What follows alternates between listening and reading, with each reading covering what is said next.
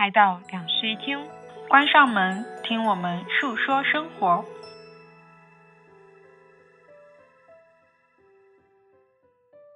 Hello，大家好，我是陈一日，我是 Sunny。今天我们要来埋一个一年前埋下的立下的 flag。对，是的，就是来聊一聊高考这件事情。其实说到要聊高考，我觉得与其是聊那一场考试，因为它就是一场考试嘛，我们更多的是想聊高考以前跟高考以后发生的事情。嗯，对。所以今天我们这一期就会分为说高考前我们是怎么样的一个学习状态，以及高考那几天我们还记得一些什么，然后还有最后就是高考结束以后我们的生活是什么样的。嗯嗯。我们是不是应该先跟大家讲一下我们的高考 发生在什么时候，是吗？对，我是二零一五年高考的，我是二零一四年高考的。对，然后我考的是浙江高考卷，嗯，我是江苏高考卷。对我们两个的高考卷都很难。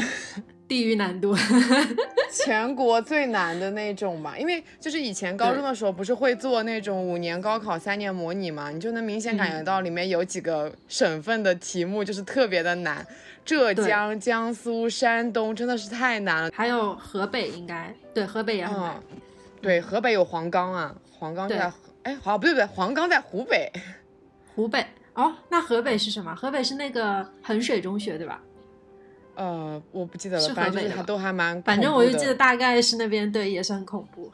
嗯，对。然后我当年的高考，因为高考这两年不是不断的在改革嘛，然后我那一年的高考的政策其实还蛮奇怪的，就好像就是在我后面，然后就发生了改革。然后在我那一年，我的高考是分为数学一百五十分，语文一百五十分，英语一百五十分，然后理综三百分，还有一个六十分的自选模块。好复杂啊！虽然我们省份的也很复杂，但是我有点听不懂你们那边。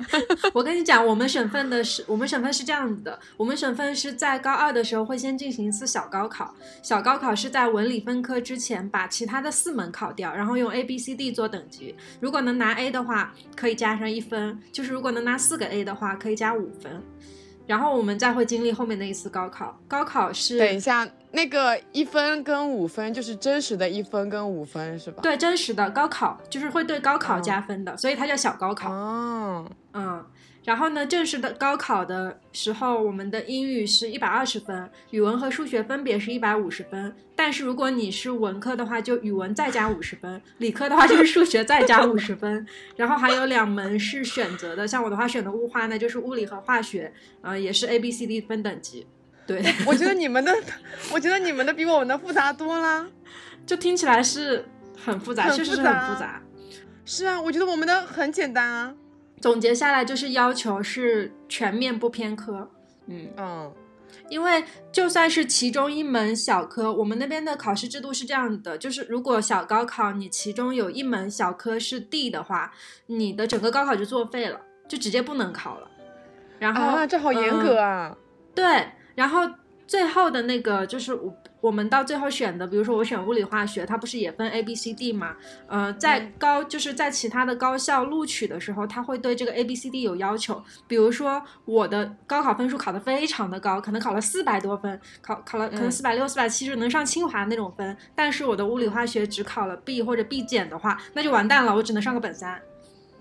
哎，你这么一说，我想起来了，就是我们在高考前也会有一个。呃，我忘记叫什么考试了，就是也会对，就是所有的科目都要考 A B C D，是所有的，什么语数英，然后物化生，还有那个社，还有什么地理历史等等等等，所有的科目全都要考。所有吗？哇，所有的科目，我记得应该是在高二的时候把所有的科目全都考一遍。嗯，对，然后它应该也是有，你必须得拿到几个 A，然后你才能。进行下一步，但我已经有点淡忘了这个，因为大，因为在我们学校的，因为在我们学校，其实大部分人都是能拿到 A 以 A 的，所以就这个东西对我们来说没有特别的在意哦。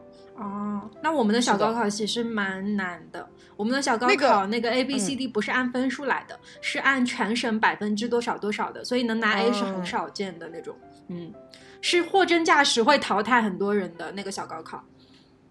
那我们那个可能相当于只是一个资格一样，然后你只是需要每个水哦，它好像叫什么什么什么水平考试，嗯，啊，对对对对对，我们那边也是。对，对，应该叫什么水平考试，然后是要求全科考的，但那个并不嗯会影响说你最后的高考的能不能参加高考，对吧？哦，能不能参加高考可能是有影响，但是就是高考的成绩是不会有所加分的。哦，对，然后我们的政策就是高考政策比较神奇的一个是，就是其实我们的非常好理解，就是你说语文跟数学跟英语你能理解吧？就是每个一各一百五十分，这个非常的正常。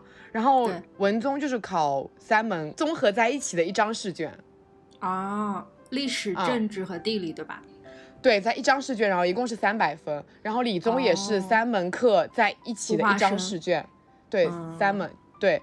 然后还有一个比较特别的就是自选模块，自选模嗯。块是这样子的：假设你是冲着一本去的，你就、嗯。你就必须得去考这个自选模块，因为它嗯。是在你原本的分数上再去加的。但是如果说你并不打算考一本，你就不用考这个嗯。自选模块，哦。它相当于就是帮你一本的分数线去拉高，嗯，哦，那对。大家应该自都选模块还是会去嗯。写吧？没有啊，就是我们学校是默认你全都都是要去考这个自选模块，但是除了我们学校以外，你其他学校是可以自己选择要不要去考这个考试的，你可以选择不考，嗯，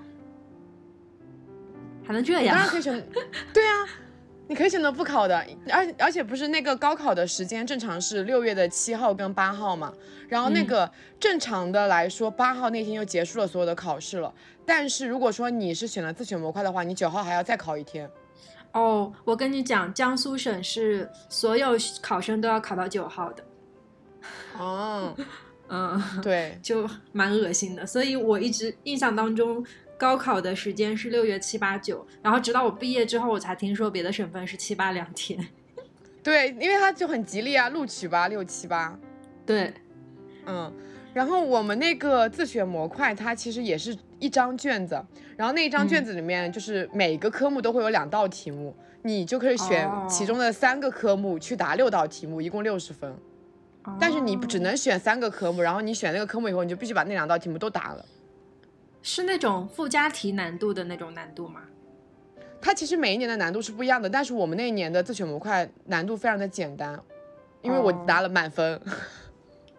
可以，嗯，说起来这个事情啊，关于高考制度，我想到了一件事情，是我前段日子读一本言情小说，然后那个言情小说是讲一本校园文吧，然后那个校园文的开篇就开始讲说他们当时的高考制度是怎么样的。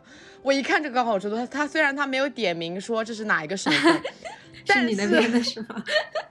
太熟悉了，而且他讲到了说，呃，过了就是过了两年以后，这个高考政策就发生了变化，好像后面就是你可以学生自己去选，没有按照像理综、文综这样子去选择了，而是你可以就是比较平衡的，比如说你可以选两门理科，选一个文科这样子去做一个组合。哦，对，但是我们那年就不是的。嗯，所以那当时看到那本言情小说的时候，我一下就知道这个人，这个作者应该大概就是跟我差不多一届的，然后浙江考生，很好笑。那我们下面来聊一聊，说在考这个试之前，就在高考以前，我们整个的高中的学习状态是什么样子的？嗯，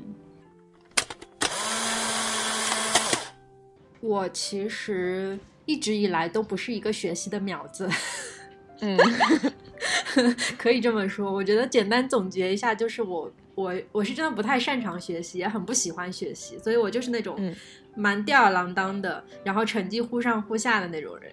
就是好的时候可以考到个年级排到前，可能前二十、前三十，但是如果差的话，就是班级排排到后半数也是也是有的，就经常是那种很不稳定的状态。但是我在高中的时候有很厉害的事情，是我曾经在嗯、我们那边一次很大的就是市级联考当中拿过满分的作文。哇哦，就是说你的语文是特别强的，是不是？我语文不强，我我语哦文我语文我的文科不太好，我是理科很好。我我我是那种人，我是宁愿去做数学最后一道大题也懒得背英语的人。嗯，嗯，就是我不喜欢背诵，所以不喜欢特别像语文古诗词啊，还有什么英语的一些单词什么的，我我都不爱背。你让我想到了我们以前高中班里面有一个男生啊，他是属于嗯那种理科非常非常好的类型，但他嗯很讨厌背诵，所以他会直接放弃掉说语文的那个古诗词背诵。我们在我们看来哦都非常的无法理解，因为古诗词背诵它是在一个。就是非常小的范围内，然后去抽那么几句，就是你你花没有多少力气，你就可以把它获得这个分数啊，为什么要白白浪嗯费掉呢？对，但他就是直接把那个分数给会放弃掉。哦，那我尽管是这种人，但是我最后还是因为性价比的原因选择了背诵，就是 强迫自己背诵，就没有办法。就我的老师也跟我讲说，你一定要背，不然你会后悔的。那我之前就是在那个之前的过程里面，是属于那种只喜欢做嗯理科题，然后不太爱做文科题的人。嗯嗯，然后我在高一高二的时候，其实是属于成绩不好的那一波，因为那个时候沉迷游戏嘛，沉迷打游戏，然后也跟同学就吊儿郎当的逃课啊什么的。然后后来到了 到了高三之后觉醒了，就到了高三之后开始觉得，如果我考不上大学，我这辈子可能就要完蛋了，就是还是被灌输了这样的思想嘛，所以高三的时候就又重新开始学习了，然后也索性在高三的时候算是蛮努力的，所以还。嗯，那个时候成绩还不错，而且我是在高考之前去参加了很多学校的自招，然后那个时候其实还拿了苏大的自招的那个录取通知书。哎，就是如果不是后来高考成绩是那个样子的话，我现在应该是一个苏大的医学院的学生。对，哦，嗯所以你高考是失利了，对吗？其实我觉得对于我来说不能算是失利，因为我成绩本来就是忽上忽下的。就尽管嗯说确实是没有考好吧，但是也是在意料之中。就我再后来回过头去想这件事情的时候，就会觉得，因为像很多人他们是成绩非常的稳定，然后因为心理状态不好，所以失利了，没有考到好学校，对吧？我是本来嗯就。一会儿上一会儿下，一会儿上一会儿下，然后有的时候也会根据那个题型的改变和根据运气的改变而改变。但我高考确实也没没考好了，就是跟我嗯平均线相比，可能还要再往下一点。嗯嗯对，所以我自己总结来说，就是我没觉得有失利，但是也确实没考好。对，嗯，那下面我要来聊一聊我的学习状态。其实我我在写大纲的时候啊，我感觉我的那个学习状态我写了非常非常多，是因为我想要从头开始聊。我之前不是在播客里面也有提过吗，就是我小时候是一个在当时环境里面特别特别优秀的人。嗯我那时候几乎可以说是一个德智体美劳全面发展，然后好学生里面，就成绩好的学生里面，体育最好的，然后体训生里面成绩最好的。然后当时我的那个小学的时候是属于成绩在全年级的前几，然后完全不偏科。放学以后还要去参加体训，然后就是因为为了在那种街道的运动会里面拿第一名，所有老师都喜欢我，就是那种真的很优秀，就是又做班长，然后每周一还要在全校人面前进领操，还会去进鼓号队哦参加市里面的比赛，并且我跟你讲，我现在回头去看我当时的那个状态哦，我感觉我几乎是没有花费什么精力去投入到学习这件事情，就能收获到很优异的成绩。就是甚至是那种上课我可能一直在走神，不认真听讲，然后作业也做得很随便，但是就是能在那时候做出来题目考考满分。我现在就是回头去看，之所以会有这样的时光，可能一个是因为很自由，就爸妈完全不会去管你你到底在干什么。那个时候我不是在乡下嘛，然后都是跟我奶奶一起住的，然后真的是没有人管我。像我放了学以后就不做作业，没有人管啊。然后就是我奶奶还不会写签，就是那小时候不是那种作业回家以后可能要家长检查，然后签字什么的嘛。我奶奶都不会写自己的名字，我就自己签。我从小到大就开始模仿大人写字。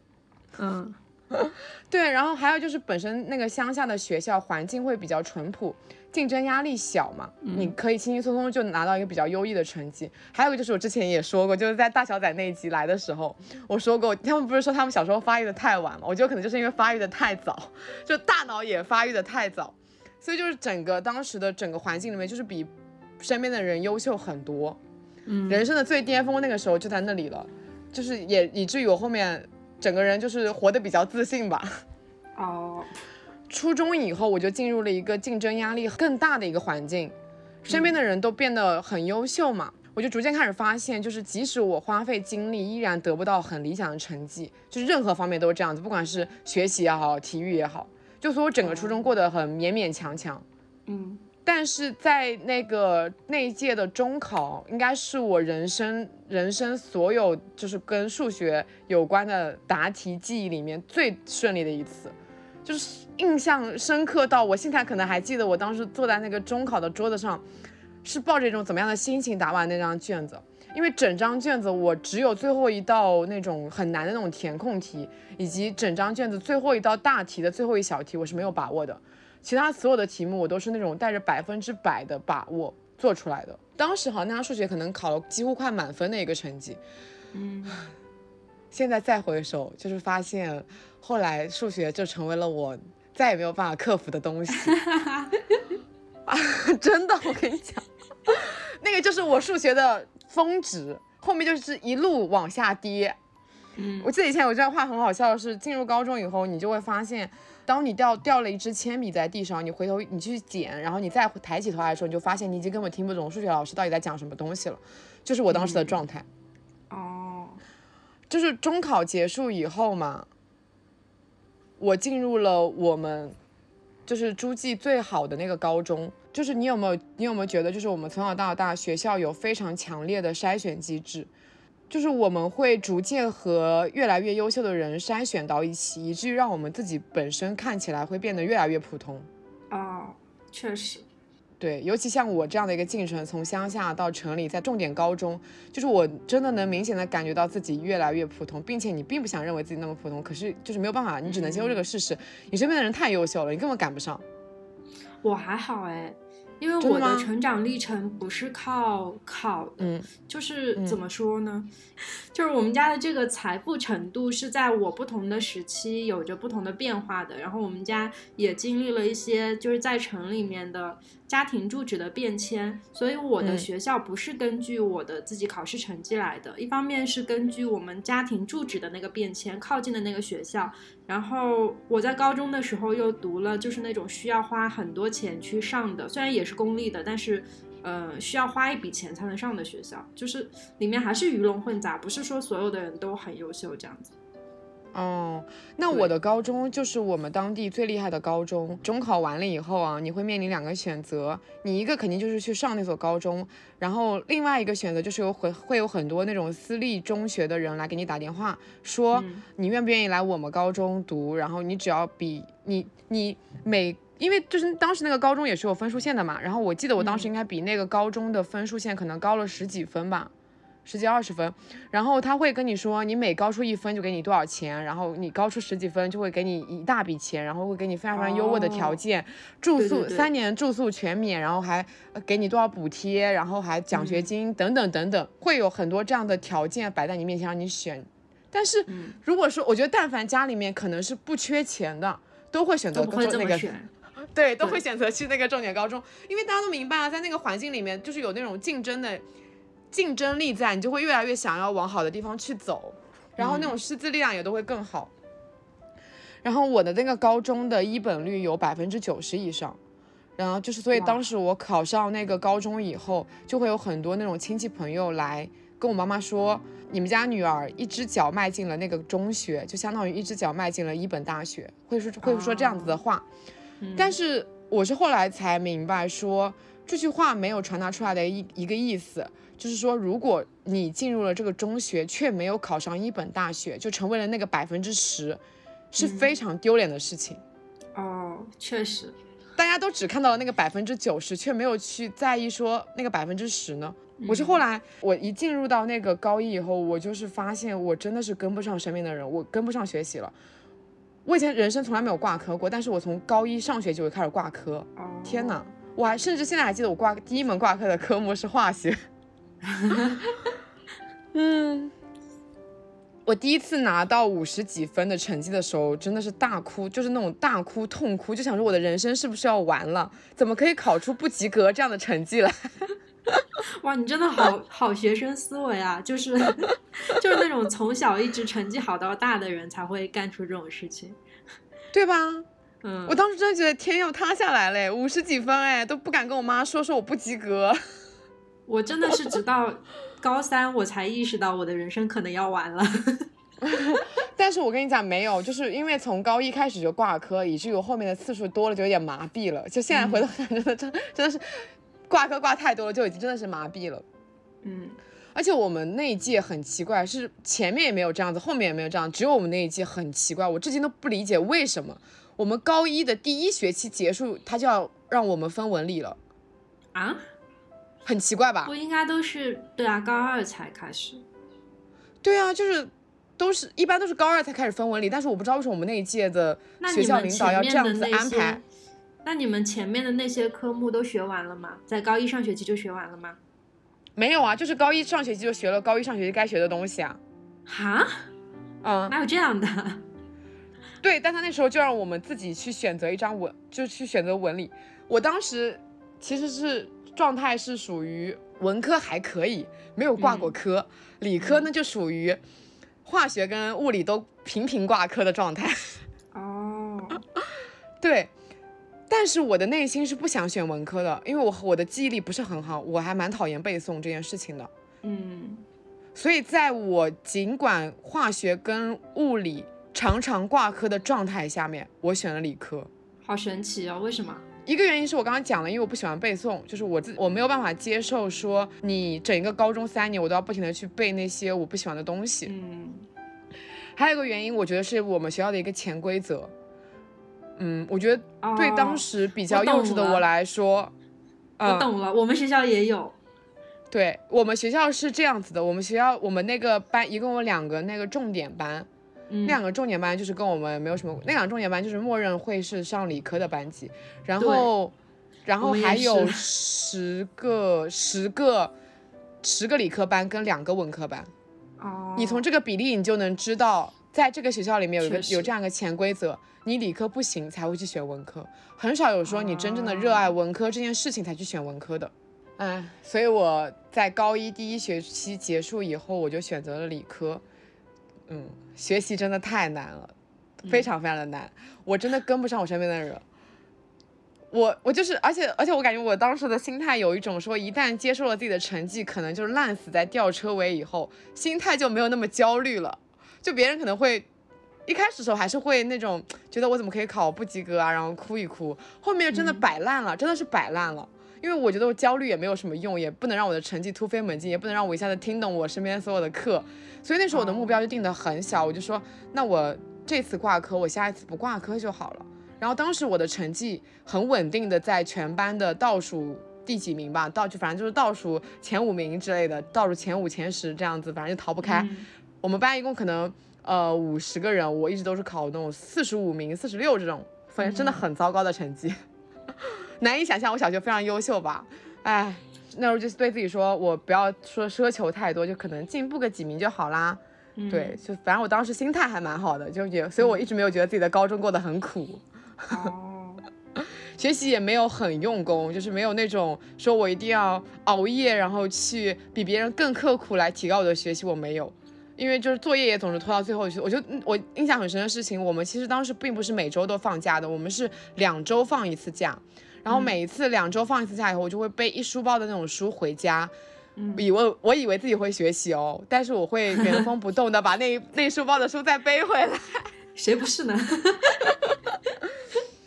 对我其实当时对自己成绩单这件事情就已经没皮没脸了，我就是没有那么多觉得啊有什么很难过的地方了，就习惯了呀。你挂科挂多了，我真的心态很好，就是我觉得心就是真的。也不会因为自己成绩很烂就觉得自己很糟糕这样子，我觉得肯定肯定就是因为小时候太自信了，以至于就是成绩这件事情就对我来说没有那么重要吧。嗯，哎，嗯我也是，但我是因为偏科的问题，我实在是嗯偏科太严重了。我是属于那种我们数学老师或者物理老师，特别是物理老师，因为我在高三的时候还参加过物理竞赛，我们物理老师嗯非常非常喜欢我，我就是那种。嗯，物理随便小考一百分，我都能考九十五分五分以上的人，而且基本上不会掉下来，所以嗯。就一直非常非常好，然后就导致我的偏科，我的偏科导致了我几个那个科的老师非常的喜欢我，然后我的自信心就一直没有没有完全挪开，我就觉得从那些老师身上得到了一些自信，所以其他成绩再烂我也无所谓。哎，那我这么想到，我这样子突然想到一件事情，就是其实如果说我是一个很自卑的人啊，我应该能感觉到非常强烈的落差的，因为我刚才不是有讲到说我小学的时候所有老师都非常喜欢我嘛，哎，对啊。但是其实进了高中以后，因为我的成绩，就是大家老师还是会因为你的成绩而喜欢你这件事情嘛。对对。可是进了高中以后，我的成绩这么糟糕，说实话，我感觉不到当时有什么老师是特别喜欢我的。哦。嗯，对。还好我也没有什么感觉，心态真的很好。嗯，然后我我当时对自己成绩烂这件事情唯一的羞赧是在于，我不知道我们学校又又抽什么风了哈，找每个班里面成绩不太好的学生家长，就是聚在一起吃饭，然后聊孩子的学习。哈？对。然后当时我们班主任让我妈去了，我真的觉得让我妈妈去。那样的一个场合，我我个人觉得很尴尬，我觉得很对不起我妈。是的，哇，这个就是那种心理羞辱，我觉得。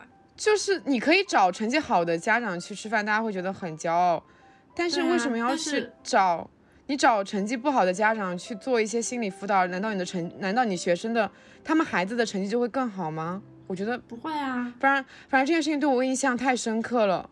并且这样子的饭局不是只有一次，应该起码进行了几次吧？这这不行，这我真的完全接受不了。如果说我可能会崩溃的，因为我实在是对于家庭的那个自尊心，对这件事情是让我对我自己成绩烂这件事情啊，可能对对我来说是唯一的羞赧吧。就是我真的觉得，嗯，然后，所以我刚刚不是开头讲到了说我们学校的一本率有百分之九十嘛，我。大家都可，对，当时我觉得我可能会成为那个百分之十。除此以外，我的整个高中都过得很快乐，因为我们高一高二的时候，笑死我。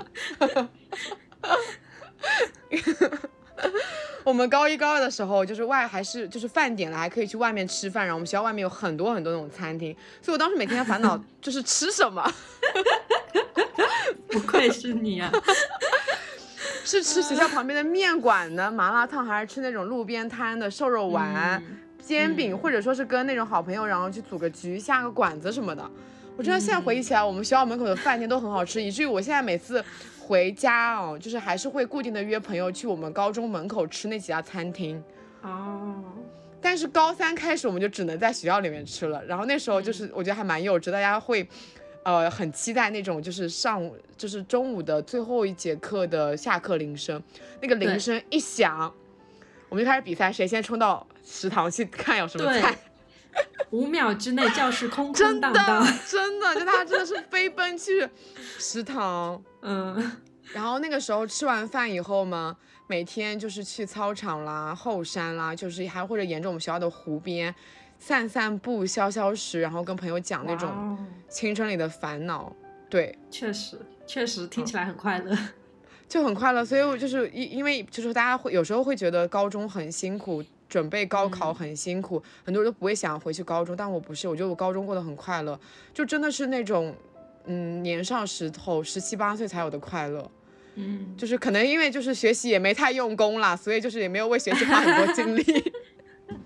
我跟你讲啊，说到这件事情，我的高中其实整体来说情绪上面过得没有非常开心，因为我们高中，嗯，百分之六七十的人会寄宿。然后我那个时候是刚好我们家搬到了离学校不远的地方，所以肯定就不寄宿了，就天天会回家。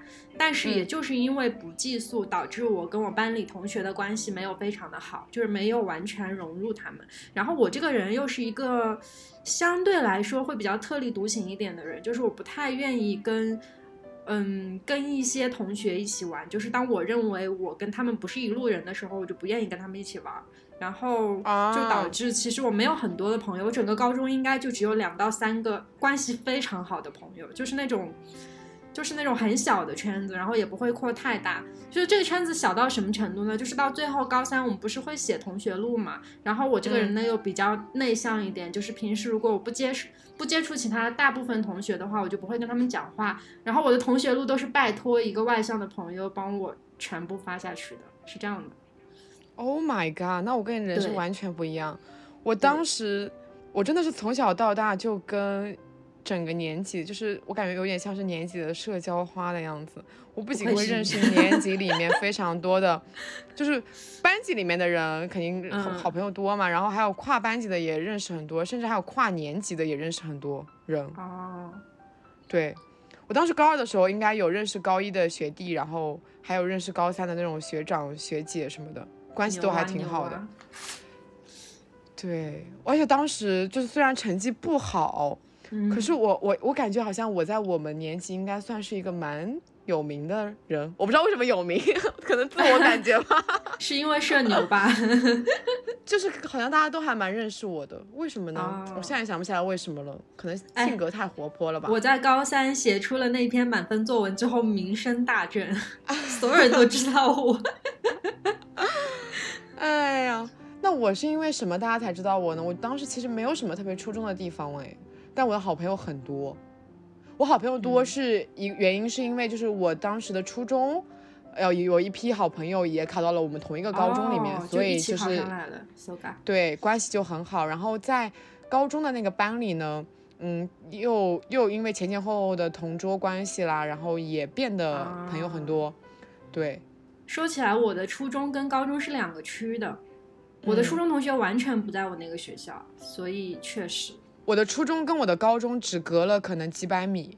哦，嗯，我现在还跟我的高中好朋友们保持着密切的联系，虽然他们都不在上海，嗯，但我们会定期的可能一起吃吃饭，然后玩玩一玩桌游什么的，然后也会有个那种群，然后会分享一些消息。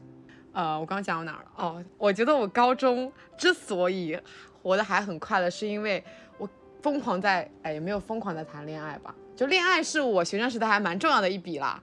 啊，懂了，明白了。虽然都是那种很懵懂、很懵懂的恋爱，也没干嘛，就大家可能嗯也就是彼此搞搞暧昧，然后一起开心开心什么的。但我依嗯然觉得恋爱是我真的整个青春里面非常重要的一笔，好棒啊！还是蛮鼓励大家，写有余力的话去谈个恋爱吧。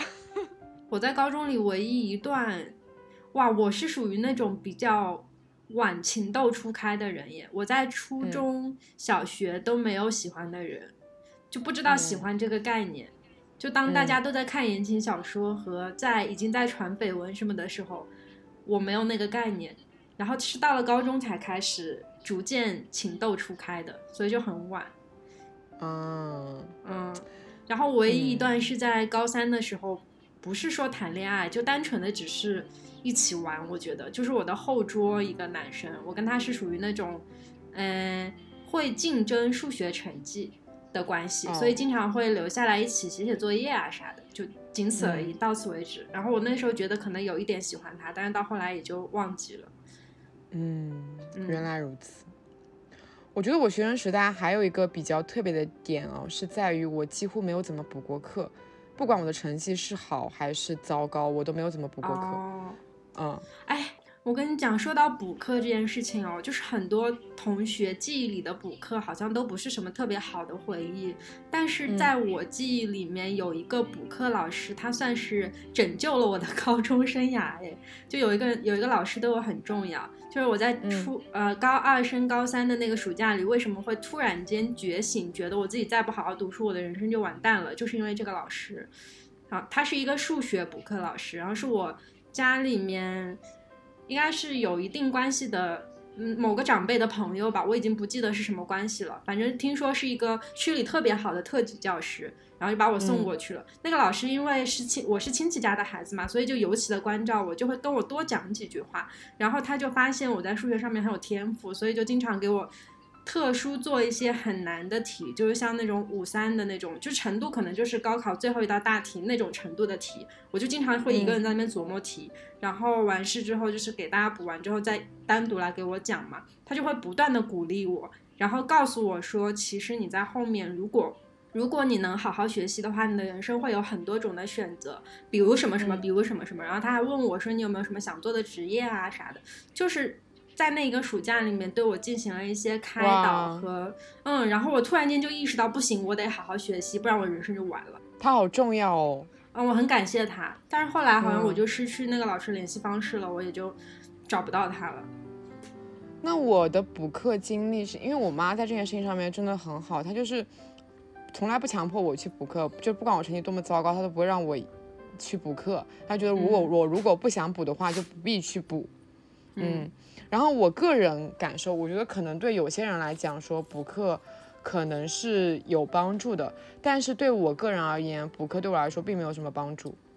哦，我说一个，就是我就是比如我唯一的补课经历是在初三那一年，我觉得好像是有一点点强制性的，就是班主任会要求你，嗯，在你的弱项上面去做一个课外补习，明白了，就是会带，我觉得带着一点点说，不管你自不自愿，你都应该去这样做。然后我当时的弱项是科学和社会这两门课。你知不知道这两门课是吗？我觉得我们可能不一样吧。肯定不一样，但是应该是是物理化学和什么历史政治，我觉得应该是这个。对对对，是差不多。对对对，就我们当时的初中的科目叫做科学和社会，然后这两门课我就去补了嘛。就是我的很多同学可能初一初二就开始补课，然后我初一初二的都是不可不补课的。然后当时我就是周末的时候，我都找不到人陪我去看电影。我印象很深的是那时候，呃，五月天有上一个电影在电影院里面，没有我找不到人陪我去看，我还是自己一个人去看的电影。我从初中开始就开始自己一个人看电影了，就真的大家都在补课 找不到人陪我去看电影。但初三的时候，我觉得还蛮开心的，是因为周末了还可以跟大家一起在 补习班玩。然后心态真的好好。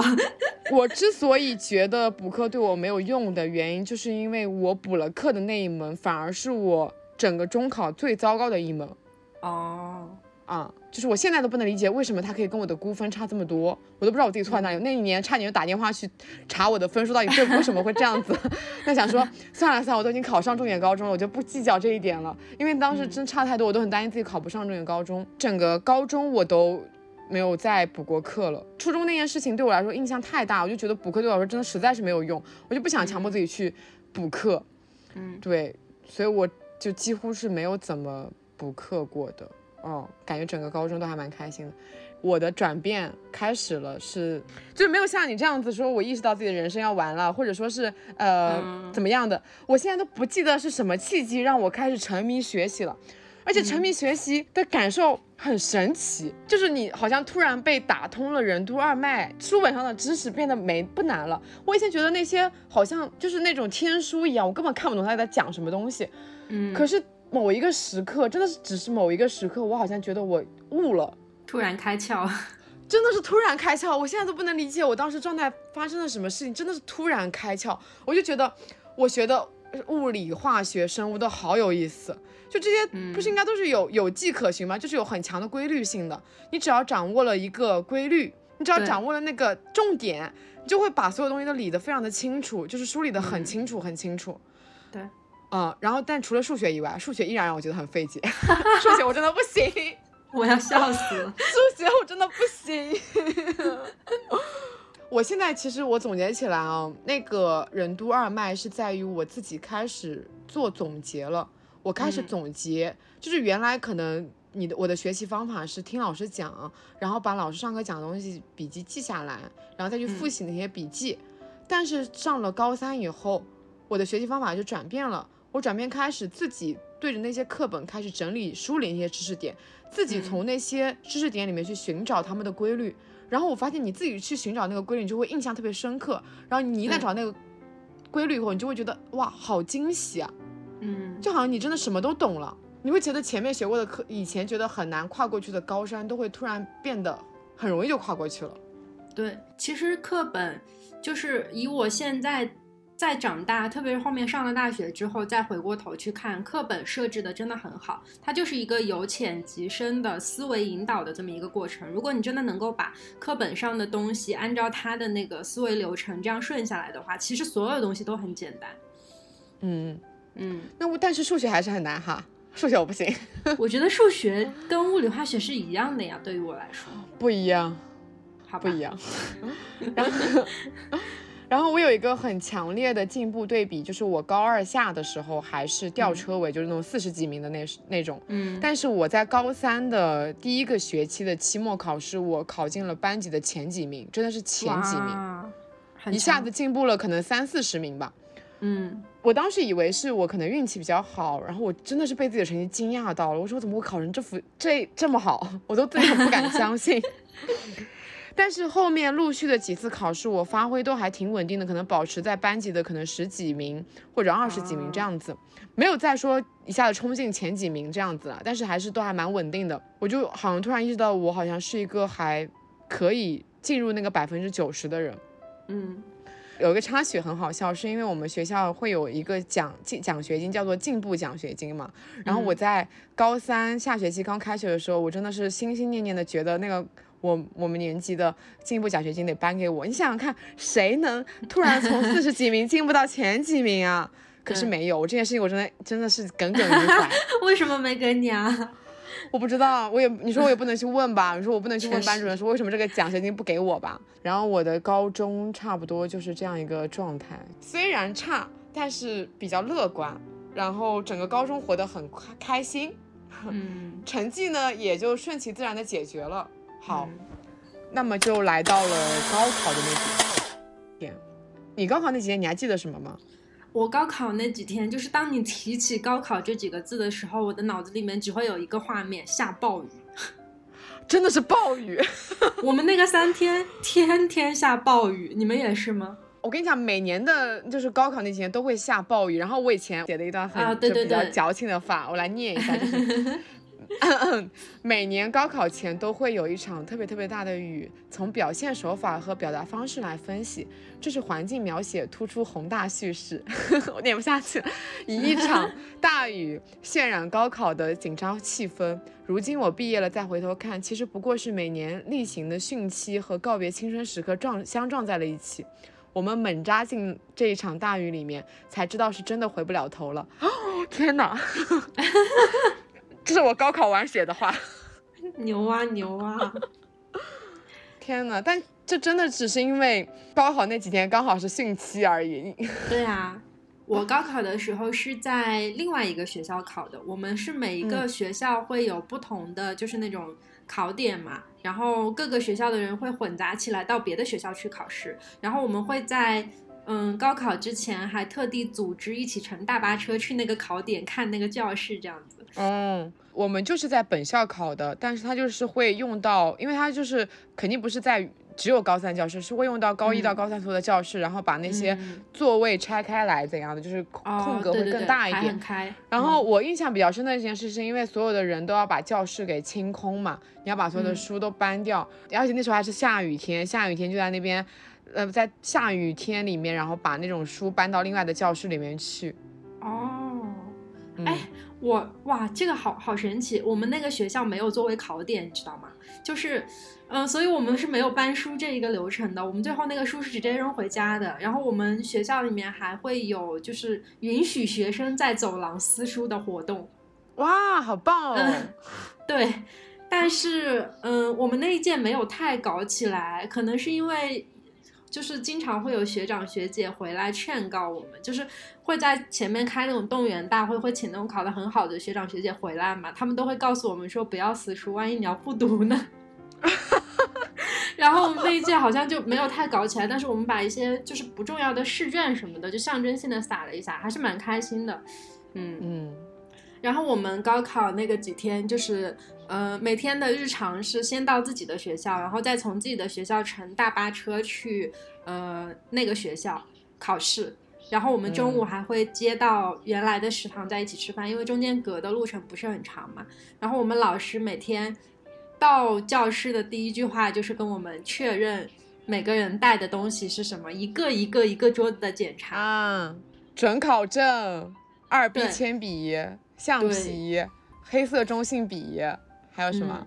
没什么了吧，反正就差不多这几个。对我跟你讲，我印象特别特别深，是在我们临考之前，我们的班主任，哇，他真的好用心，他提提前一个晚上给我们写了，我们班我忘记是多少个人的，多少个人了，可能四十多个人，给我们四十多个人画了，每人画了一个就是小的那种福签，就是，嗯，然后上面就是画那种，嗯，就是那种什么什么学业有成什么的那种。呃，诸事大吉啊，上面会画个柿子什么的，就画了很可爱的那种小图。然后在我们考第一门出发之前，就是我们大家都集中在教室里面，大家都还在沉默着说在看看书什么的。我们老师就跟我们讲说，不要看书了，都把头给我抬起来，一个一个上来抽抽几签。然后我们每个人都会抽到一个，就是他手写的祝福。我那张签现在还留在我的家里。老师好棒哦，这种，嗯嗯。对，这个是我高就是高考那个几天可能印象最深的事情哦。然后还有很很好玩的事情哦，就是我们当时那个班主任她是那种比较年轻的，就是比较年轻的女性嘛，没有说没有说是那种就是大家印象里面的班主任那个年纪，就是她是属于很年轻的女孩子。然后我们在高考前大概两三个月的时候，她就开始跟。在家长会上跟我们的父母说，也同时跟我们讲，因为我们班里女孩子是很多的，说可以吃那个长效避孕药调节生理期，就是教我们怎么样不让生理期撞上高考。我 我觉得好神奇。然后我们班里面所有的女孩子从高考前一个月就开始吃那个长效避孕药，就为了不让这两个撞车，所以最后也确实是没有撞。我觉得这个这一点还蛮感谢那个高那个班主任的。哎，你刚刚说到那个几千的，我想到了说，我们高考前，我们的语文老师让我们给我给了我们每人一张空白的明信片，让我们写给好像是十年后的自己。哦。然后，然后由他保存了这个明信片。我已经不记得我当时写了什么了。快了，天呐，我不记得自己写了什么了。所以过几年你们有可能就能收到你当时的那个明信片了，是吗？有可能吧，好棒啊！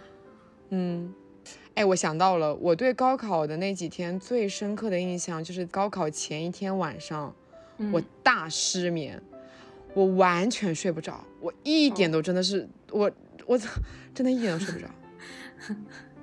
我一开始只是有点，其实我也不焦虑吧，应该也不紧张，就是但就是睡不着，就怎么样都睡不着。然后后来我妈就来陪我，我妈又开始跟我聊天，然后就是试图。哄我入睡，但是还是睡不着。后来就干脆说那不睡了吧，都这个点了，睡什么？不睡了。然后我就开始起床，我就开始起床，开始看那个。哎，我怎么突然不记得那部电影了？等一下，我来查一下。你居然还看电影？你居然高考前一天在看电影？牛啊你！没有，因为我睡不着，然后我觉得我必须得有什么东西来让我缓解一下焦虑吧。是吧？嗯，哎，那部电影叫什么？就是那个他讲的是霍金的自传啊，霍金的自传是小雀斑演的，不知道啊？你不可，你不可能不知道吧？那部电影《万物理论》哦哦哦，我想起来了。对那部电影对我很重要，那部电影就是在我高考前失眠的夜晚，可能当时已经快凌晨两三点了，我还睡不着，然后我就跟我妈说，我我不尝试入睡了，我觉得我这样子会越来越烦躁，就是说都已经这个点了，就干脆别睡了。我说我起来看部电影吧，然后我妈就陪我看了《万物理论》这部电影，然后在《万物理论》那部电影里面，你就能感觉到其实他的人生是经历了。一个非常非常糟糕的状态，就他本来是可能已经要成为，就是人生一一帆风顺，拥有了恋人，然后就是又发现了一个很很重要很重要的一个方程式，一个证明的方程式，然后他拿着那个他证明的方程式，很激动的打算跑去跟他的教授说的时候，他摔跤了，就是那一次摔跤让他查出来了他那个病，嗯，真的人生一下子从高峰，然后就跌入了谷底，然后后面只能在轮椅上面。生活了嘛？但是他后面不是依然做出很大的成就嘛？所以那个电影对我来说是有一个鼓舞的感受在的。嗯嗯，我当时看完那部电影以后，就差不多，哎，天亮了，天亮了就要去准备进考场了吧？进考场前，我们还是在自己的临时的班级里面。呃，然后我们的班主任会进行一些考前的动员。我们班主任就是资历比较老的老教师了嘛，就带过很多高三的学生，而且他他一直都是带高三的那种。他就对我们说，昨天晚上应该会有一些人失眠吧，有些人可能是因为激动，然后有些人可能是因为紧张。但是不管怎么样，失眠都不会影响说你今天的考试的，因为你们是年轻人啊。年轻人就是有无限的精力，不会因为一次失眠而忘记所有的那种公式，不会因为一次失眠考试就会考砸，所以失眠没关系的，你今天就正常发挥就好。哇，我现在还记得他讲的那段话对我的那种宽慰，因为我是真的就是我觉得我会担心说我失眠会不会就是考不好啊这样子。嗯，对，然后就进考场了。我那三天睡得好香啊！你知道苏州就是苏州对于高考整个氛围的，就那种社会氛围会严肃到什么程度呢？就是当晚，就是那个三天附近的几天都是不允许任何装修。然后包括汽车鸣笛什么的，就是所有的噪音全部都会强制要求你静下来。我觉得是整个社会氛围的关系，大家都会给高考生让路。然后我们家其实本来附近噪音还挺多的，但是那个几天我睡得好香，因为一点声音都没有。我不知道最后失眠对我没有有没有影响哎，因为我们那年的数学卷子是我做过最难的数学卷子，是我有史以来空白最多的数学卷子。哦。因为我们就是考完一门是家长来接你去吃饭，然后那时候是家长就是会给你准备便当，所以那三天我做的饭都是我妈做好的，然后带来学校给我吃的。嗯，我妈我妈当时都不敢问我考的好不好，因为她说我考场一出来，我的脸色就那种煞白，就一看就是感觉不行啊。我语文考完出来是这样的，对我妈就当时都没有问我考完出来的时候脸色很不好。因为那年的高考卷子所有太难了，大家所有人都在说是葛葛军传说中的葛军编的。后来葛军好像辟谣了，说并不是他编的，但是因为他太难了，所以大家都 对 都传是他，需要有一个就是咒骂来挡枪。对对对，我们也是。对，那年的数学卷子真的非常难，我考了，我可能就是真的很不理想吧，我感觉可能考了一百一百来一百来分，反正真的很差。很差，嗯，然后其他的就是发挥平平吧。理综是我考的最好的一次，因为我们的理综有三百分嘛，然后选择题是六分一道，好像对，嗯，我当时的选择题只扣了半分，就是它有多选题跟单选题，然后单选题全对，然后多选题就是漏选了一个，所以我整所有的选那种选择题里面只错了，只扣了三分，只扣了半分。半题，然后整张卷子做完，可能这理综考当时考了二百五十几分吧，就是只扣了四十多分。嗯，我的状态是数学考的还挺好的，就是一如既往考得很好，然后英语正常发挥，语文失利。我语文失利到什么程度？就是作文偏题，嗯，然后前面的题型改变的部分基本上都错了。就是我后来对答案的时候印象很深。因为我们那一次考试是意料之外的题型，跟我们之前做的不一样，就是改了，就在我们那一届突然间题型改了，然后我就很慌。考完之后我就觉得情况不对，包括我因为前面很慌，所以导致我的作文写的也很慌乱，然后我就感觉我的作文应该不行。嗯，最后果不其然的就语文考得很差。嗯，对，我觉得我们两个都不算是高考运非常好的人吧。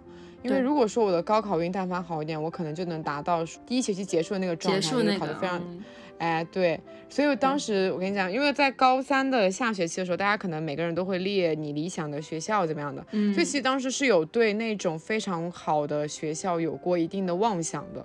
可是，在考完高考之后，我就知道我的妄想都真的是变成妄想了。嗯嗯，对。我高考还有一个插曲，就是就七号跟八号考完以后，九号不是要考我们那个自选模块嘛？然后因为自选模块太简单了，我好像可能三四十分钟把全部的题答完了，但是考试时间有可能两个小时还多久？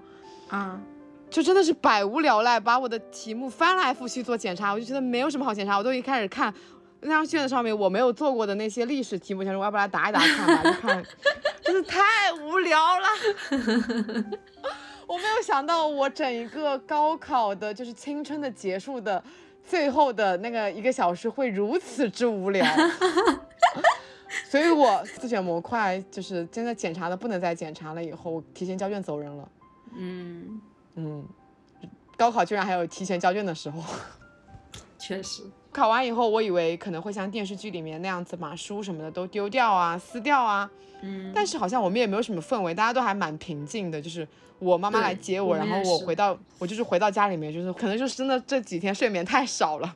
我真的高考完以后呼呼大睡，睡到晚上为止。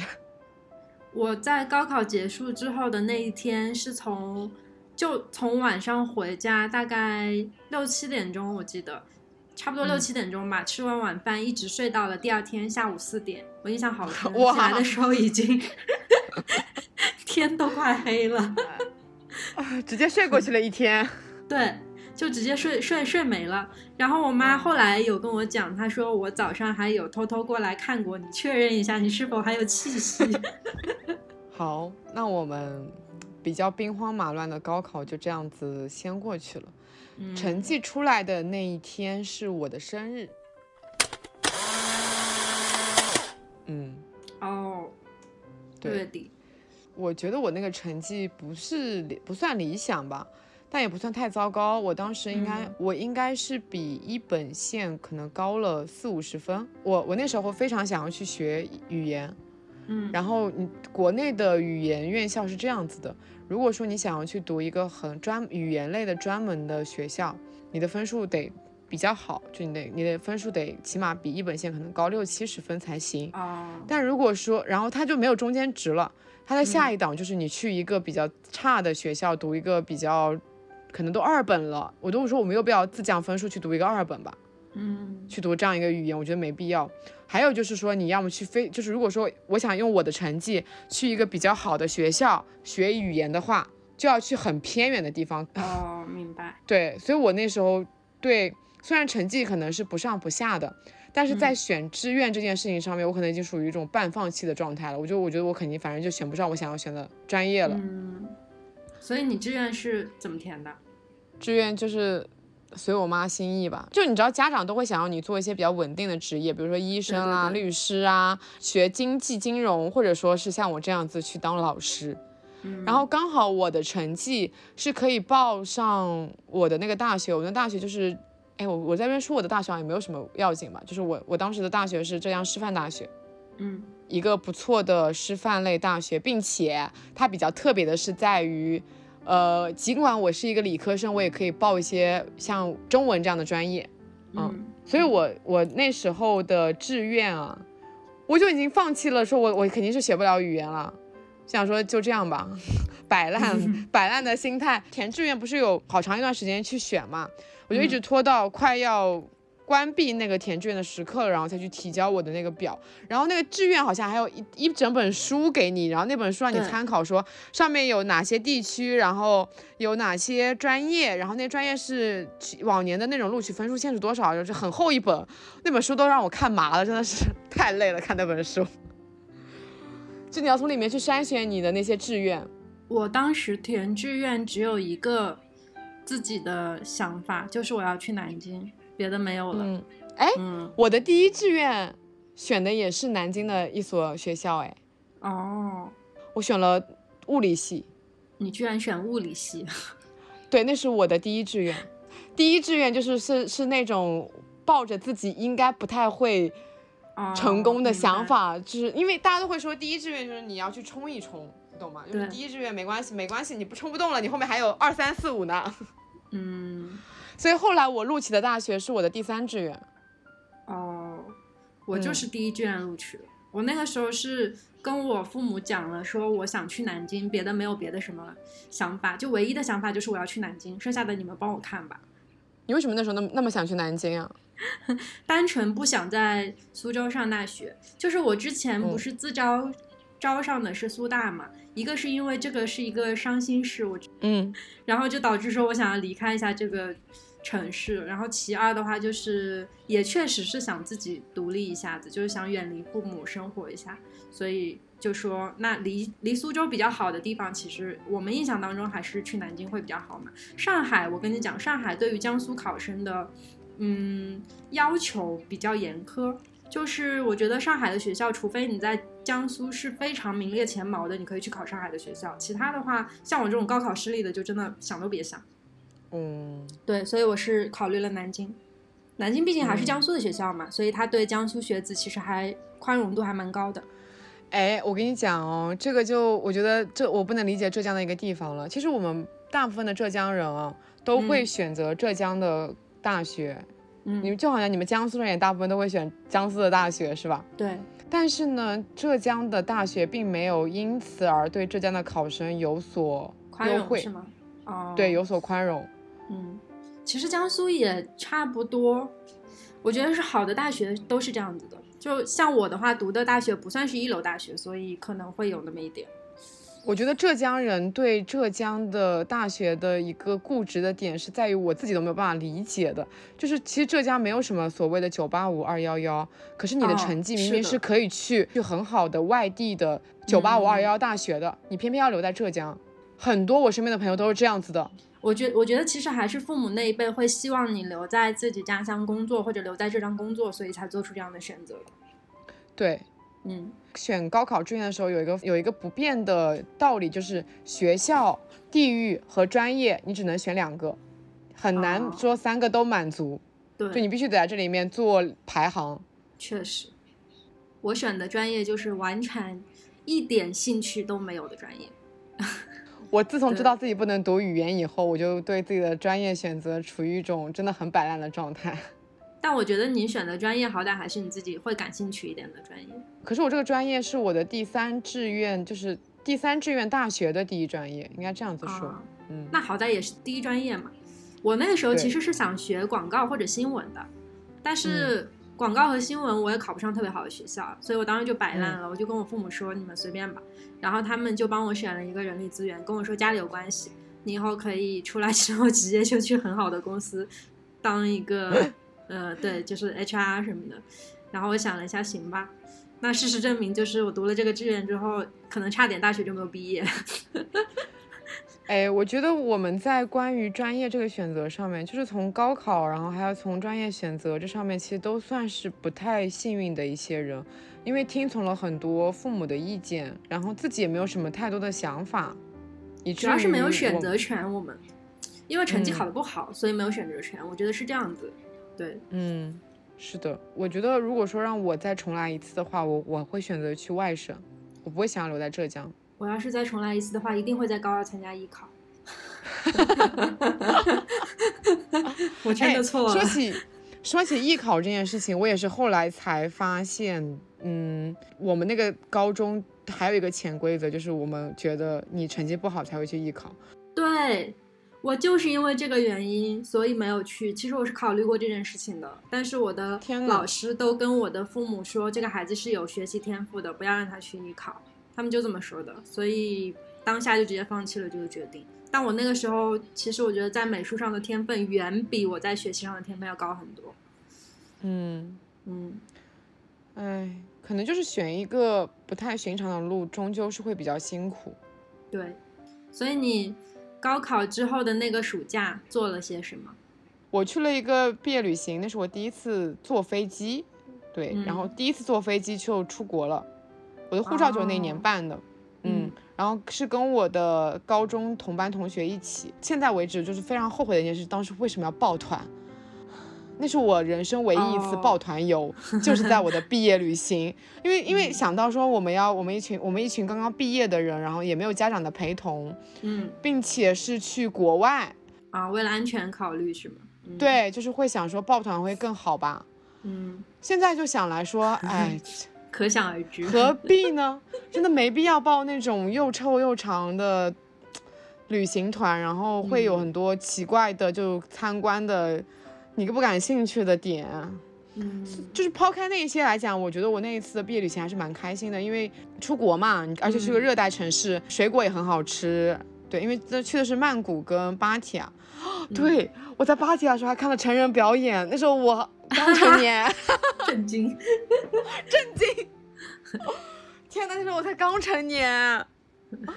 哎，其实我觉得这是毕业旅行比较，嗯，对，那个次毕业旅行对我的冲击还挺大的，因为就是曼谷还好，我觉得对曼谷整个都觉得很开心，因为曼谷就是每天白天的结束行程结束以后，晚上的时间就留给我们自己嘛，而且我们都是年轻人，然后就是会一起出去找我们感兴趣的点，然后去街头玩啊怎么样的。我现在至今这么多年过去了，我还记得我跟我那些朋友们就是走在街上的那种场景。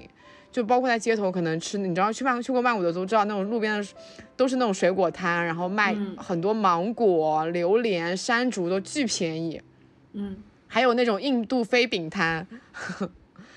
我还记得当时我跟我的朋友一起去那个考山路，是不是叫这个路啊？是叫考山路吗？对，就曼谷很有名的那个步行街。对对对，就是这个。嗯，对我那时候就很喜欢给自己买明信片嘛。我还记得我去搞考山路的那个街的尽头有一家卖明信片的店，然后那家明信片店里面挑选了一整盒明信片，然后给自己寄了一张明信片。那是我第一次从国外给自己寄明信片。嗯。我觉得我发生一件很傻逼的事情，因为我在那个明信片店买邮买邮票，我觉得邮票好漂亮，国内都见不到这么漂亮的邮票。我说我要多买一点，之后也可以用。我当时的脑就那那时候脑子真的抽风，我就想到国外的邮票我国内用不了，太好笑了，真的是怎么会这样子？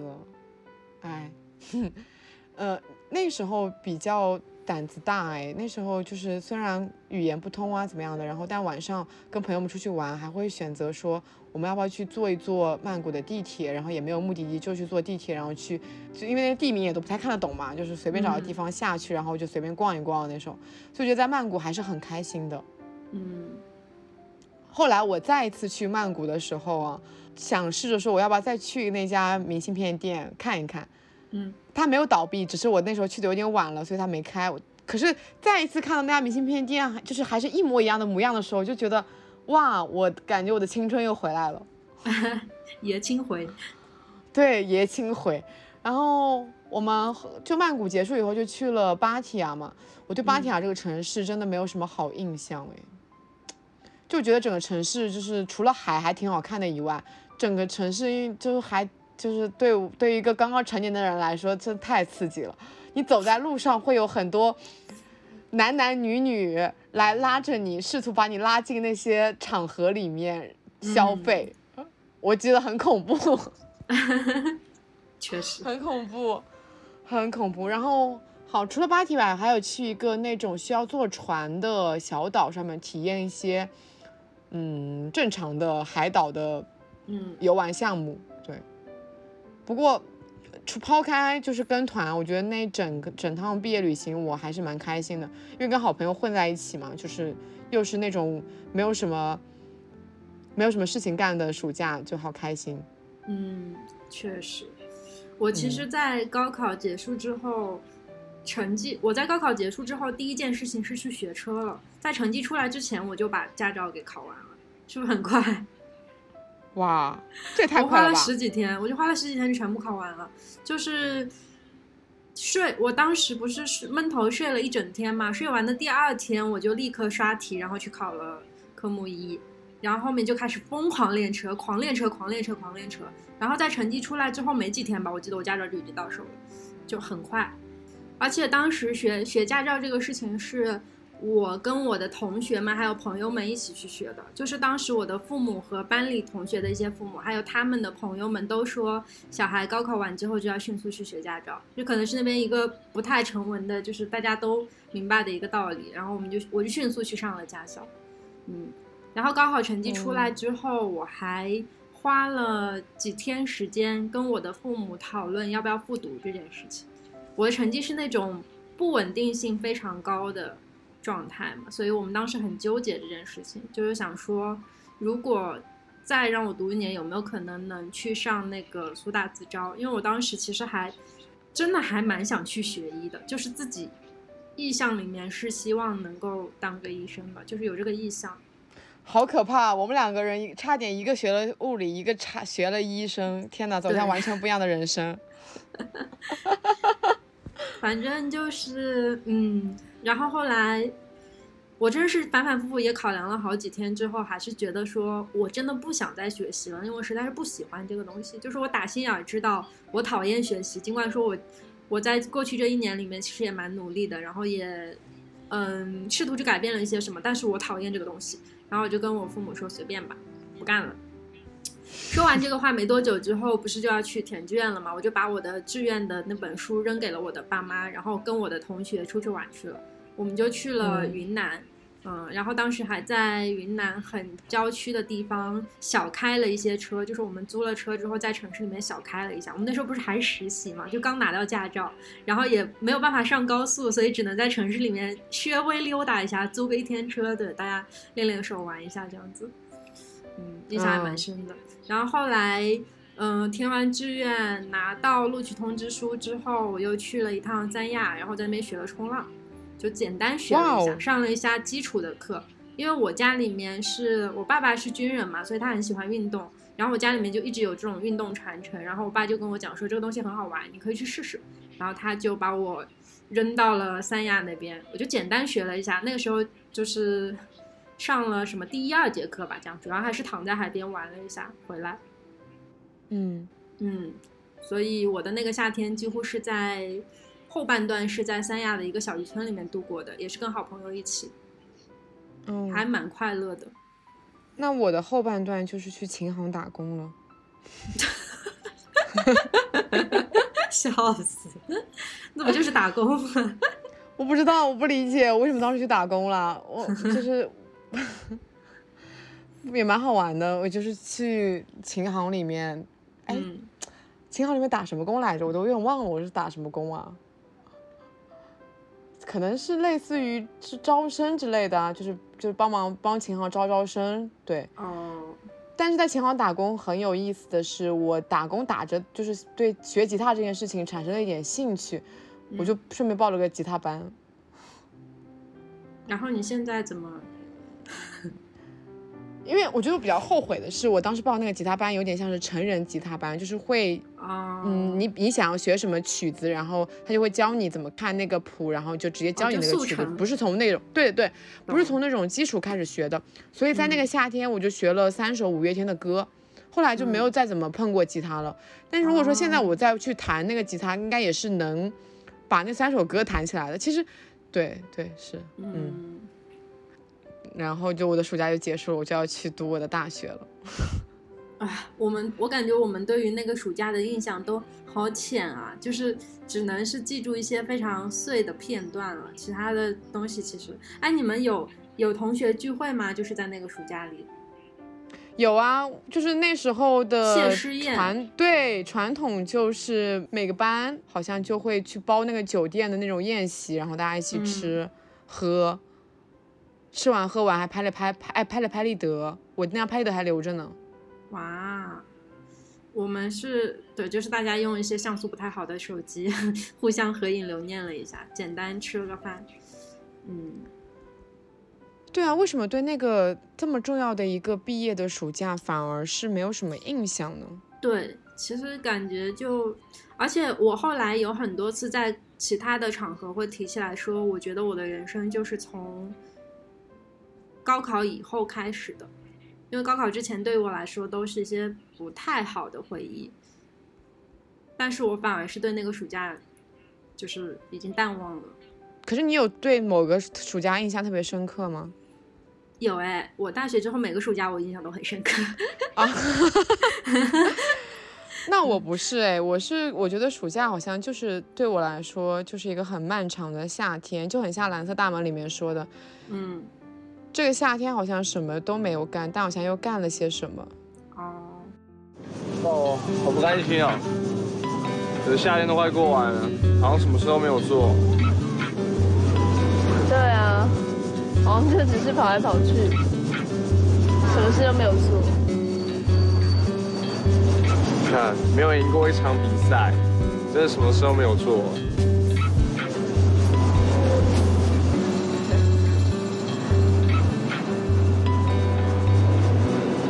想要什么？那你想到什么？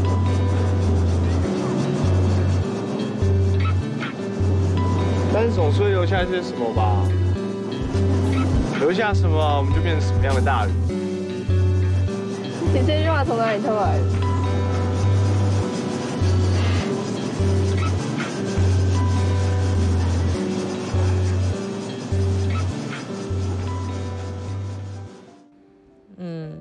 我现在试图回忆说我那个暑假还干了点什么，发现想不起来了，我已经。想不起来了，真的想不起来了。天呐，然后我们的青春，我们的高中就这样子结束了。结束了，有一点惆怅哎，怎么回事？对，突然感觉有一种什么青春疼痛文学结尾的感觉。嗯，我觉得我们的高中也好，高考也好，然后还有填志愿等等什么的，都还挺普通人的人生的，没有所谓的轰轰烈烈，也没有所谓的运气爆棚，是吧？嗯，对啊，但是大部分人会经历的高考。嗯，大部分人会经历的。可是如果就是假设你现在跟你说你要再来经历一次的话，我其实是愿意的。我知道你你你你肯定是不想再来一次，我是愿意的。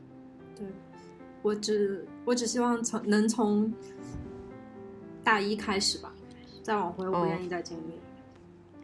我会觉得高中的时候过得特别简单，就是你没有什么很多的烦恼。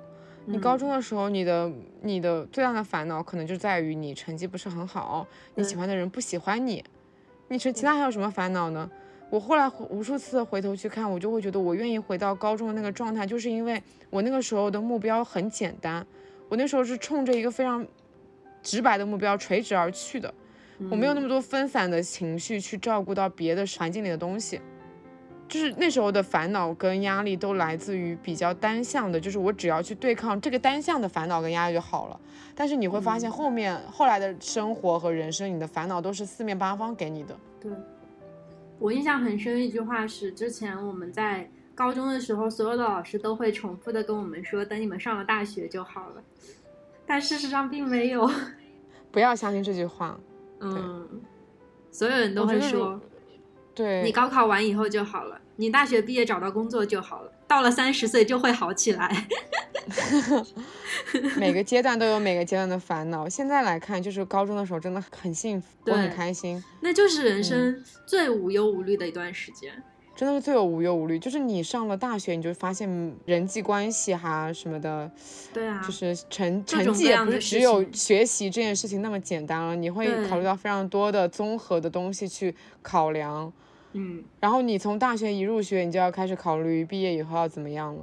但是你说你说你在高中的时候，你考虑毕业什么？你就只是考虑高考这一件事情，真的是是啊，所有东西都在为了高考那个决定去努力。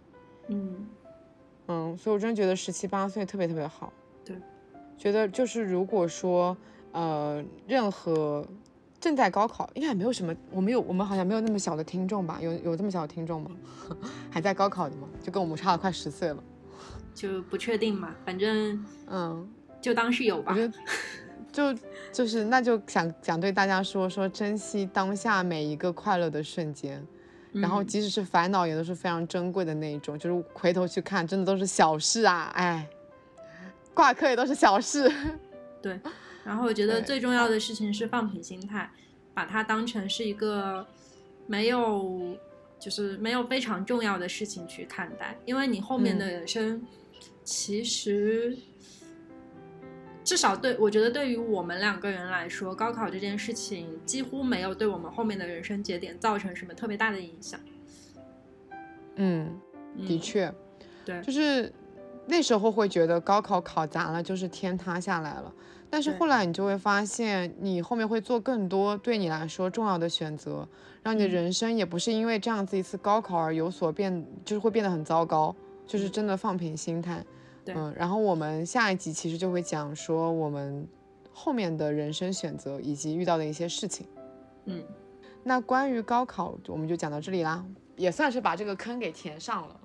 嗯，考得好或者考得不好，都不要放弃之后对人生跟对生活的希望。嗯，对，这是我们两个的实践经验所得。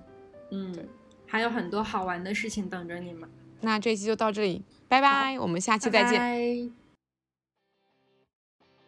欢迎在小宇宙、喜马拉雅、汽水、网易云、苹果 Podcast 订阅两室一厅。如果你喜欢这期节目，可以在评论区与我们互动。感谢收听，晚安。